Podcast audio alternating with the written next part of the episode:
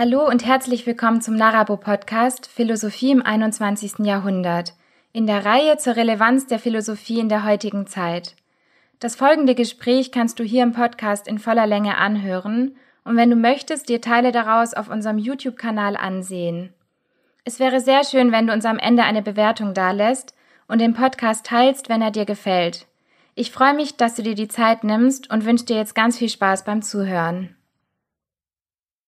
Ja, ich freue mich sehr, dass Sie sich die Zeit nehmen für das Gespräch. Möchten Sie sich zu Beginn erst einmal vorstellen, bitte? Ja, mein Name ist Petra Ensmeier. Ich bin seit 15 Jahren im Schuldienst. Ähm, das mag überraschen äh, angesichts meines Alters. Äh, ich habe tatsächlich äh, zuvor etwas ganz, ganz anderes gemacht. Ich habe nach meinem Referendariat in Deutsch und Englisch, habe also vorher Germanistik und Anglistik studiert, keine Anstellung gefunden, wie ganz viele damals nicht, und hatte das Glück, ähm, äh, einen ganz tollen Job zu bekommen. Äh, zunächst mal bei einem Landtagsabgeordneten, äh, der im Landtag von Baden-Württemberg tätig war für die FDP und umweltpolitischer Sprecher war.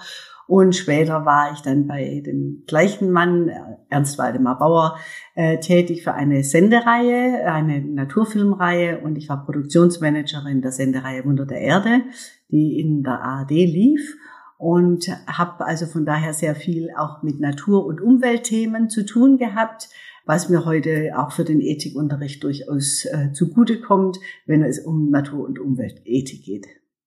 Ja, Sie haben ja gerade gesagt, dass Sie eben vor allem Deutsch und Englisch studiert haben und Ihr Referendariat gemacht haben. Wie kam es jetzt, dass Sie auch Ethik unterrichten?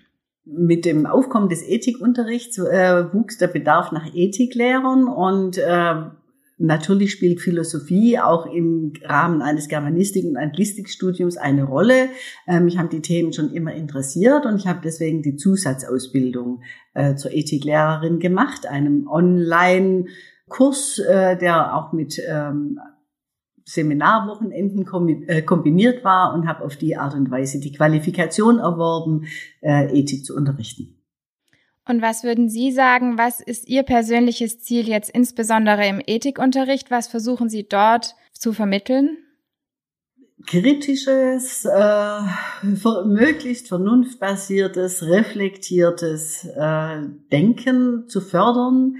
Ja, ganz im Sinne des Ethikunterrichts, äh, junge Menschen dazu zu befähigen, nach entsprechender Analyse Situationen zu beurteilen, Philosophen natürlich insofern philosophische Ansätze, um ihnen auch aufzuzeigen, welche verschiedenen Möglichkeiten und Ansätze es gibt, Situationen oder Herausforderungen, Entscheidungsfragen anzugehen, äh, ob jetzt vom utilitaristischen Ansatz her oder vom eher äh, vom Kantschen äh, pflichtorientierten Ansatz her. Also ihnen verschiedene ähm, philosophische Ansätze aufzuzeigen, die sie dann für sich nutzen können, ähm, je nachdem, wovon sie sich mehr überzeugt fühlen.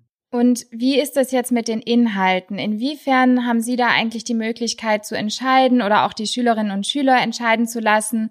Ähm, oder inwiefern schreibt eigentlich der Lehrplan vor, was behandelt wird im Ethikunterricht an der Schule?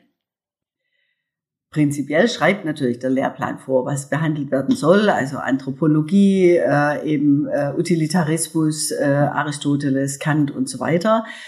Meine Möglichkeiten bestehen vor allen Dingen darin, dann die aktuellen Beispiele dazu zu finden.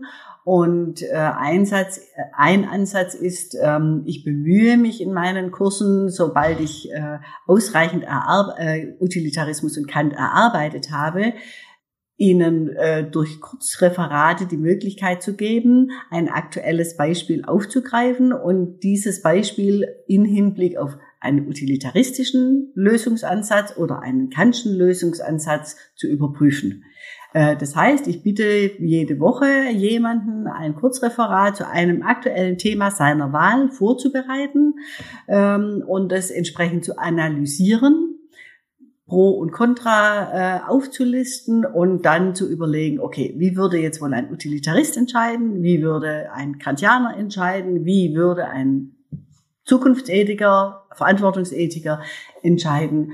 Äh, das heißt also, es geht mir wirklich darum, dass sie das, was wir theoretisch erarbeitet haben, dann auch an Einzelfällen, an praktischen, aktuellen Beispielen anwenden lernen, in der Hoffnung, dass sie auf diese Art und Weise ein vernunftbasiertes ähm, ethisches Denken und Handeln einüben.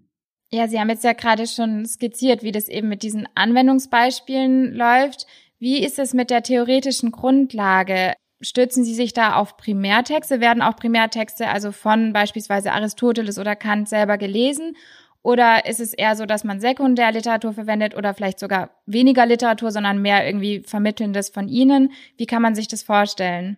Sowohl als auch. Äh, wir haben Originaltexte in Auszügen. Äh, das stellt uns auch das Schulbuch, das wir verwenden, zur Verfügung. Von daher aber sicherlich in Häppchen, ganz klar. Äh, alles andere wäre angesichts der Zeit und aber auch wäre einfach eine Überforderung.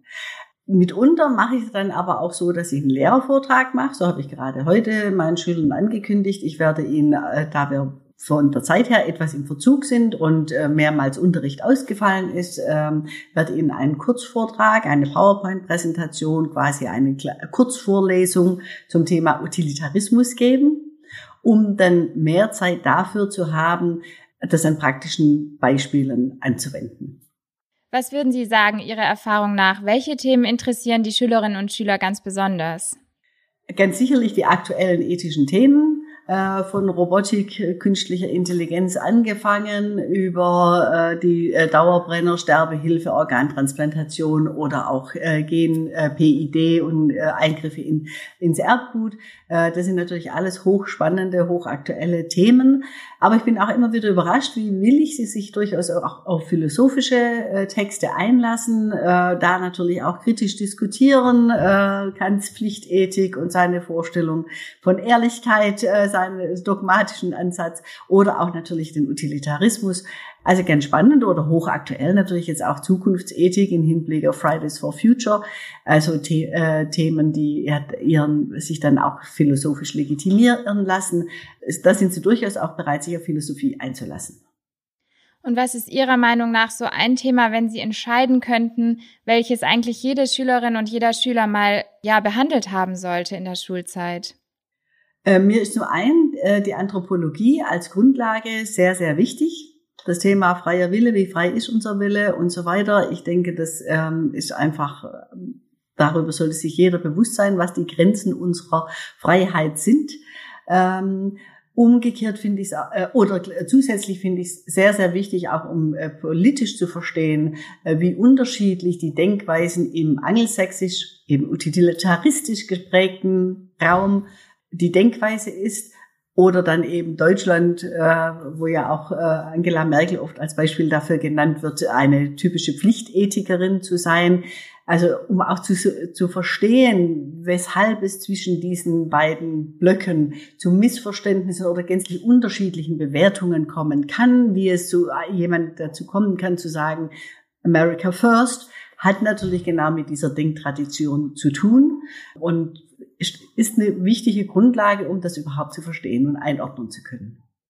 Jetzt ist es ja so, dass das Schulfach Ethik in der Regel ein ähm, Ausweichfach, kann man vielleicht sagen, ist zu dem Religionsunterricht, der ja hier meistens eben evangelisch oder katholische äh, Religion darstellt. Was würden Sie sagen, sollte Ethik eigentlich ein Pflichtfach sein für alle? Also ich spreche jetzt natürlich vor allem so, wie ich es hier in Baden-Württemberg kenne. Es ist ja in Deutschland irgendwie von Bundesland zu Bundesland anders gestaltet. Was würden Sie sagen, sollte Ethik eigentlich eben ein Pflichtfach sein? Ich kenne jetzt den Bildungsplan für das Fach Religion nicht auswendig, aber ich weiß von meinen Religionskollegen und habe auch schon Arbeitsblätter gesehen, dass die sehr wohl ethische Themen natürlich aufgreifen. Und zwar nicht nur, wie sie jetzt von der christlichen Ethik vorgegeben werden, sondern dass durchaus auch andere ethische Ansätze aufgegriffen werden. Insofern denke ich, ergänzen wir uns da sehr wohl. Zweifellos würde ich grundsätzlich sagen, ist die Ethik ein wichtiges Fach und bietet sicherlich auch noch ergänzend äh, zum Religionsunterricht äh, weitere Ansätze. Aber ich würde nicht sagen, dass jemand, der jetzt Religion gewählt hat, deswegen nichts von Ethik mitbekommt. Das wäre ganz sicherlich nicht richtig. Ja, in manchen Schulen hat man ja auch Philosophieunterricht. Ist es so, dass Sie den Eindruck haben, dass es eigentlich synonym gebraucht werden kann zum Ethikunterricht oder inwiefern unterscheidet sich das? Also macht man quasi im Ethikunterricht tatsächlich nur die sogenannte praktische Philosophie mit Fragen nach Werten und Normen, mit eben verschiedenen ähm, Ethikansätzen oder wird eigentlich auch Philosophie vielleicht aus eher der theoretischen Seite heraus betrieben? Die Philosophie nimmt durchaus auch vom Lehrplan her einen relativ großen Raum ein. Also äh, bevor wir quasi zu den wirklich praktischen Beispielen kommen, ist mindestens ein Jahr, wenn nicht eineinhalb Jahre rum, bis wir das alles durchhaben, also von Anthropologie angefangen, eben über die verschiedenen philosophischen Ansätze die zwar schon immer wieder auch äh, mit aktuellen Beispielen oder praktischen Beispielen unterfüttert werden, aber bis wir jetzt wirklich zu dem Teil kommen, zur, zur praktischen Ethik, äh, Medizinethik, Umweltethik, Technikethik und dergleichen, sind eigentlich fast schon drei Viertel der Oberstufenzeit äh, vorbei. Ähm, so gesehen würde ich nicht sagen, dass die Philosophie zu kurz kommt. Und was würden Sie sagen hinsichtlich auch der Kompetenzen, die wir ja schon am, ganz am Anfang kurz angesprochen haben? Welche Kompetenzen werden eigentlich auch vermittelt für das weitere Leben, also auch das Leben nach der Schule, vielleicht insbesondere auch beispielsweise fürs Studium? Und zwar nicht nur das Studium im geisteswissenschaftlichen Bereich, sondern natürlich auch im naturwissenschaftlichen Bereich spielen ja ethische Fragen immer eine größere Rolle heute ganz wichtiger Aspekt, der mir persönlich auch sehr, sehr am Herzen liegt, äh, möglichst immer einen Lebenswelt- und Praxisbezug herzustellen. Also von daher, ich diskutiere das auch mit den Schülern, dass sie, selbst wenn sie Jura studieren oder Ingenieure werden, dass sie das Fach Ethik äh, ihnen wieder begegnen wird, weil der VDI hat sich einen ethischen äh, Richtli hat sich ethische Richtlinien gegeben, äh, genauso äh, in der Umwelt, im Umweltbereich, dass es ethische Richtlinien gibt gibt, ob äh, für Mediziner, äh, Juristen gilt es gleichermaßen. Ihnen wird, wenn Sie Wirtschaft studieren, selbstverständlich Aristoteles, das gute Leben, ähm, wieder begegnen ähm, äh, oder auch äh, Kants Menschheitszweckformel wird Ihnen wieder begegnen. Also es ist mir ganz, ganz arg wichtig, dass Sie wissen, dass wir hier nicht einfach nur Gehirnjogging äh, veranstalten an möglichst schwierigen Texten, sondern dass das Ihnen in Ihrem Alltag wieder begegnen wird aber auch nicht nur in beruflicher Hinsicht, sondern mir ist es auch wichtig, dass Sie, so hoffe ich, verstehen, dass wir ihr kritisches Denken trainieren, dass es ähm, eine Möglichkeit ist, ein, einen rationalen Zugang zur Entscheidungsfindung zu praktizieren, einzuüben, ähm, verschiedene Perspektiven einzunehmen, die ihnen sehr wohl auch in einem privaten Kontext weiterhelfen kann. Äh, deswegen nehmen wir ja auch Beispiele wie zum Beispiel Abtreibung. Ja, äh, oder äh, und, und Schwangerschaftsabbruch aufgrund von, ähm, äh, äh, wenn eine Behinderung festgestellt wird. Solche Themen, die Sie sehr wohl auch im privaten Bereich betreffen können oder auch andere Themen. Ähm, Sterbehilfe sind ja durchaus auch Themen, die Sie Ihnen begegnen können in Ihrem privaten Umfeld. Ich bemühe mich darum, Ihnen einen Weg aufzuzeigen, möglichst nicht aus dem Bauch heraus, sondern reflektiert, werteorientiert, so wie es eben Ethik verlangt, ähm, die Situation zu analysieren, zu reflektieren und dann zu einer vernunftbasierten Entscheidung zu kommen. Und ich denke, gerade heute in diesen populistischen Zeiten ist es unglaublich wichtig, ähm, auf die Probleme eines ja aus dem Bauch heraus entscheiden oder äh, aus dem Bauch heraus wählen äh, vor Augen zu führen und ihnen andere Wege aufzuzeigen und ähm, ihr Bewusstsein dafür zu schärfen, wie wichtig es ist, Dinge vorher wirklich genau zu durchdenken. Und könnten Sie da vielleicht noch ein bisschen drauf eingehen, wie Sie das auch wahrnehmen unter den Schülerinnen und Schülern? Sind es tatsächlich auch Bedürfnisse von deren Seite, die damit auch wirklich gestillt werden können? Oder ist es eher eine Art von, naja, aufzeigen, dass das eigentlich wichtig ist, aber vielleicht auch irgendwie da an Grenzen stoßen? Also wo sind da sozusagen vielleicht auch noch Defizite oder wo ist Ausbaubedarf irgendwie, was das angeht? Ich denke, äh, wie wir alle, äh, vom Kopf her verstehen sie äh, den Ansatz, ähm, heißen ihn auch oft richtig, äh, sehen die Problematik, Äh, das weitaus größere Problem ist es natürlich, wie das selbstverständlich für mich auch gilt, es im Alltag dann umzusetzen, wirklich rational zu handeln, wirklich äh, vorher alles zu bedenken äh, und möglichst äh, unvoreingenommen äh, zu entscheiden wie Aristoteles sagt, das lässt sich nur durch Einüben und äh, Training ähm, erwerben. Äh, und das sind natürlich genau die Dinge, die dann einfach noch fehlen äh, zum Teil, wo man je nachdem dann erlebt, äh, habe ich jetzt gerade heute zufällig äh, bei einer äh, Wahlsituation erlebt, wo man vorher sehr wohl darüber diskutiert hat, was ist wichtig, was sollte man eben nicht tun, nicht nach Sympathie wählen, sondern kritisch reflektieren, die Ziele kritisch hinterfragen, die Machbarkeit kritisch hinterfragen äh, und nicht aus dem Bauch heraus zu entscheiden. Am Schluss wurde aus dem Bauch heraus entschieden.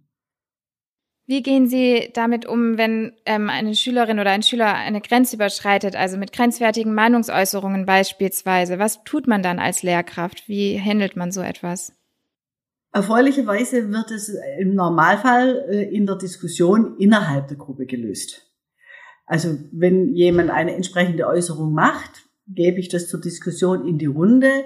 Ich würde ganz sicherlich sofort ein, persönlich einschreiten, wenn diese Äußerung in irgendeiner Weise äh, rassistisch oder diskriminierend oder sonst irgendetwas wäre. Zum Glück ist mir noch nicht passiert.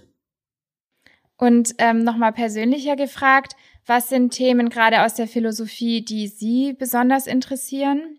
Das Thema freier Wille äh, und die moderne Forschung dazu, Neurobiologie äh, und dergleichen. Äh, da hatten wir jetzt auch äh, gerade letztes Jahr Besuch äh, von einem äh, Psychologen, der am Institut in Tübingen forscht zum äh, Thema Adipositas äh, und die unter anderem genau diesen äh, Bereich versuchen zu erforschen, wie weit, wie sehr werden wir beeinflusst und dergleichen. Also ich bemühe mich da auch Wissenschaft an die Schule zu bringen. Äh, es gibt ja dazu die Plattform Forschungsbörse. So hatten wir, waren wir zu Besuch bei Frau Professor Misselhorn in Stuttgart als wir einen Seminarkurs zum Thema ähm, künstliche Intelligenz äh, gemacht haben. Äh, oder jetzt eben letztes Jahr äh, war der Herr äh, Dr. Krömer äh, von Tübingen zu Besuch, um eben sein Projekt vorzustellen und auch Einblick in seine Berufslaufbahn und dergleichen zu geben. Sie sind ja auch Projektleiterin für ähm, Chinesisch hier an der Schule und da besteht ja auch ein reger Austausch mit einer Schule in Peking. Wie sieht es damit aus? Sie hatten ja vorhin skizziert, dass Sie versuchen, so ein bisschen auch den angelsächsischen Raum äh, kulturmäßig abzudecken, aber eben auch im also Zusammenhang mit Deutschland zu stellen. Inwiefern lässt der Lehrplan auch zu, eben andere Kulturen auch eben aus dem östlichen Bereich mit einzubinden? Vielleicht auch im Sinne vielleicht von verschiedenen Weltreligionen, im Sinne von der Religionsphilosophie? Selbstverständlich äh, spielen da auch Buddhismus und äh, andere äh, Religionen eine Rolle und werden äh, vermittelt, spielt aber tatsächlich meistens auch aus Zeitgründen nicht diese Rolle. Aber Weltreligionen als solche, die äh, großen Weltreligionen werden in Klasse 9 und 10 ähm, vom Lehrplan her abgedeckt. Ja, dann möchte ich Sie jetzt ganz gegen Ende noch ähm, gerne fragen, welche Persönlichkeit hat Sie ganz besonders inspiriert in Ihrem Leben? Fällt mir schwer, jetzt wirklich eine Person auszuwählen. Ähm, ähm, mich begeistert immer wieder Aristoteles als einen Allround, äh, einen unglaublichen Allrounder äh, mit äh, sehr großem Praxisbezug. Ähm, also äh, ja, hat mich sehr, sehr beeindruckt. Auch sein extrem logischer, logisch herleitender Denkansatz hat mich beeindruckt.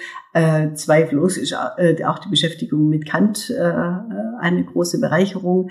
Ähm, ich würde aber nicht so weit gehen, ihn gänzlich zu meinem absoluten Vorbild zu erheben. Dazu ist mir dann doch zu anspruchsvoll und zu streng. Und was wäre ein Buch, wenn Sie genau eins empfehlen müssten? Als Deutschlehrerin fallen mir dann natürlich ganz, ganz, ganz viele Bücher ein, aber ich glaube, unter den aktuellen Bedingungen ähm, empfehle ich auch meinen äh, Deutschschülern äh, nach wie vor äh, Aldous Huxley, Schöne neue Welt und äh, Orwell 1984 ähm, oder auch Fahrenheit äh, 451, auch das Bücher, die, glaube ich, für uns nach wie vor von sehr, sehr großer Relevanz sind. Ja, dann möchte ich Sie noch ganz zum Schluss fragen, ob Sie von sich aus vielleicht noch etwas sagen möchten, also gerade jetzt auch vor diesem Themenhintergrund der Relevanz ähm, der Philosophie für die heutige Zeit. Ich denke, und ich glaube, das äh, wurde jetzt auch deutlich, ich bin fest davon überzeugt, dass Ethik einen sehr, sehr, sehr, sehr wichtigen Beitrag auch zur Demokratieerziehung leistet, äh, indem sie versucht, die Grundlagen für ein eben rationales, äh, reflektiertes, Urteils, äh, urteilendes Denken zu bereiten äh, und damit eigentlich auch Demokratie zu einem Demokratie fähig zu machen, ein bewusstes, rationales Wählerverhalten äh, anzuerziehen versucht äh, und auch die ähm, Handwerksmittel dazu zur Verfügung stellt, von der Analyse bis über die verschiedenen philosophischen Lösungsansätze. Äh, da bin ich wirklich fest davon überzeugt, dass das von großer Bedeutung ist nach wie vor. Ja, dann bedanke ich mich ganz, ganz herzlich für Ihre Zeit und für dieses interessante Gespräch. Vielen Dank. Wir bedanken uns ganz herzlich bei dir fürs Zuhören und wir würden uns wirklich sehr über deine Bewertung auf iTunes freuen. Lass uns auch gerne deine Gedanken zu der Podcast-Folge da. Diese kannst du uns natürlich auch gern auf unseren anderen Kanälen wie YouTube, Instagram oder Narabo mitteilen. Alle Informationen findest du in der Beschreibung. Und wenn dir die Folge gefallen hat, dann erzähl doch gerne deinen Freunden, Bekannten oder Verwandten davon. Vielen Dank und hoffentlich bis zur nächsten Folge.